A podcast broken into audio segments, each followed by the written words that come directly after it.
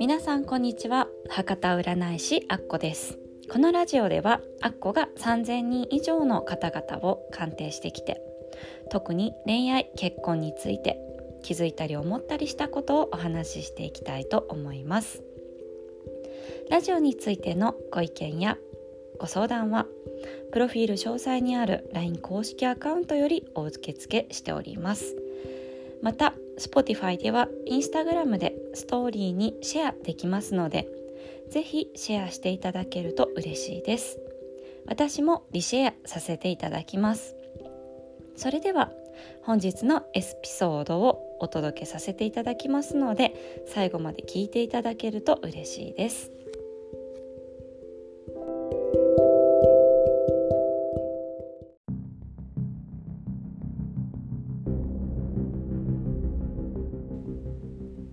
はい今日はですねまた前回の婚活アプリについてまた引き続きお話ししていこうと思います、えー、婚活アプリで失敗する女性が多い原因ということで、えー、アプリでですね出会った男性とあと男性側のまあ熱量が下がって途端にフェードアウトしてうまくいかなくなってしまうっていうのは女性が認識している婚活アプリでの恋愛と男性が認識している婚活アプリの恋愛はまるで違うからです。で男性は婚活アプリに対してたくさんの女性と交流ができてたくさんの女性たちをゲットできる酒場だと思っているっていうところが味噌なんですね。でここもやっぱり罠の一つなんですがモテる男性とか慣れている男性ってプロフィールの作り方がめちゃくちゃ上手だったりするんですね。で逆に真剣に交際を求めている男性も少なからずいらっしゃると思うんですがそういう方っていうのはやっぱりプロフィールの載せ方とかがそんなに上手ではなかったりとかですね。あとはその見た目的なものとかもいろいろあると思いますやっぱり皆さんイケメンでとか高知収入でとかでただ単にデータとか見ただけで判断してしまうと思うんですね。であのそういうまあ上手な男性たちっていうのはあの一本釣りみたいな、まあ、釣りで言うとですね一本釣りとかに真剣するんじゃなくってあの適当に数打っては当たるみたいないずれ引っかかるちょ女の子がいるだろうっていう軽いスタンスでやってるんですね。なんで軽いスタンスっていうのはもちろんイコール、えー、遊び目的まあ体目的やり目ですねの男性が多いということです。なのでもちろん真面目に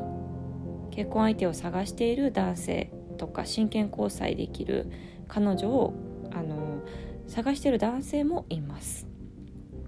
だけどそんなのは婚活アプリではないでは少数だと思っていただいた方がいいと思います。あのもちろんですね真剣に出会い探してる男性います。お客さんの中でもいらっしゃって。そういう方ってですねやっぱちょっとアプリしてあここは良くないなっていうのをやっぱ本能的に嗅ぎ分けられるんですね。だからもうその方も1ヶ月してもうやめましたもんね。なんでやっぱそんな感じなんですよ。ちゃんとした人って婚活アプリしないんですよね。極論言うと。で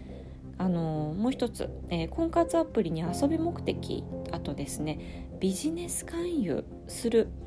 男性っていうのはたくさんいらっしゃいます。でそれが何でいるかっていうのもお伝えします。で遊び目的以外にも結構ですねビジネス勧誘が目的で女性を誘う男性もたくさんいます。例えば既婚者なのに独身という体で近づいてくる人とか。であのそういう方っていうのはあのネットワークビジネスのお誘いだったりとかですね、まあ、これがほとんどですね。あとはまあ自分のラウンジのお店を継がないかとかですね。セミナー？あのどうですか？とかですね。まあいろいろあの出会い目的とかお客さん探し目的に使っている方もいます。でなぜ男性は遊び目的の男性が多かったりとかビジネス勧誘をしてきたりするかというとあのあ婚活アプリは敷居が低いからなんですね。あの敷居が低いっていうのはやっぱ所詮ネットでの出会いだからです。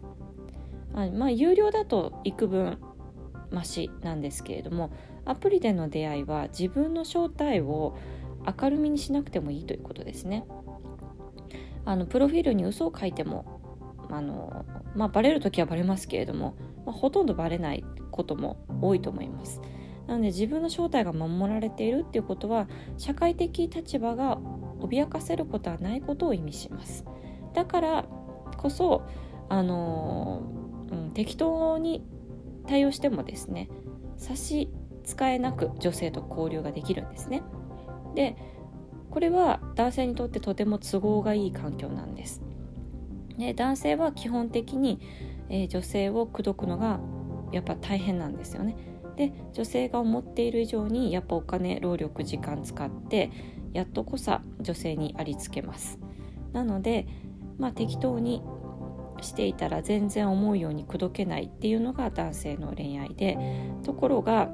あの適当にしても女性が釣れるなら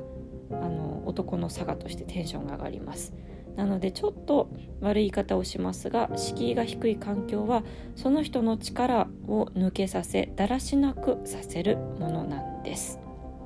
はい。いかがだったでしょうか？今回もちょっとちょっと毒舌だったかと思いますけれどもあのこのラジオを聴いている、えー、婚活女性にですね少しでもあのうんいい恋愛をしていただきたいなと思ってますのでちょっと厳しめにお話をさせていただきました次はですねあの出会いの、えー、出会う場所のちょっとコツについてお話しさせていただこうと思います。はい、最後まで聞いていただきありがとうございました。また次回もお楽しみください。あっこでした。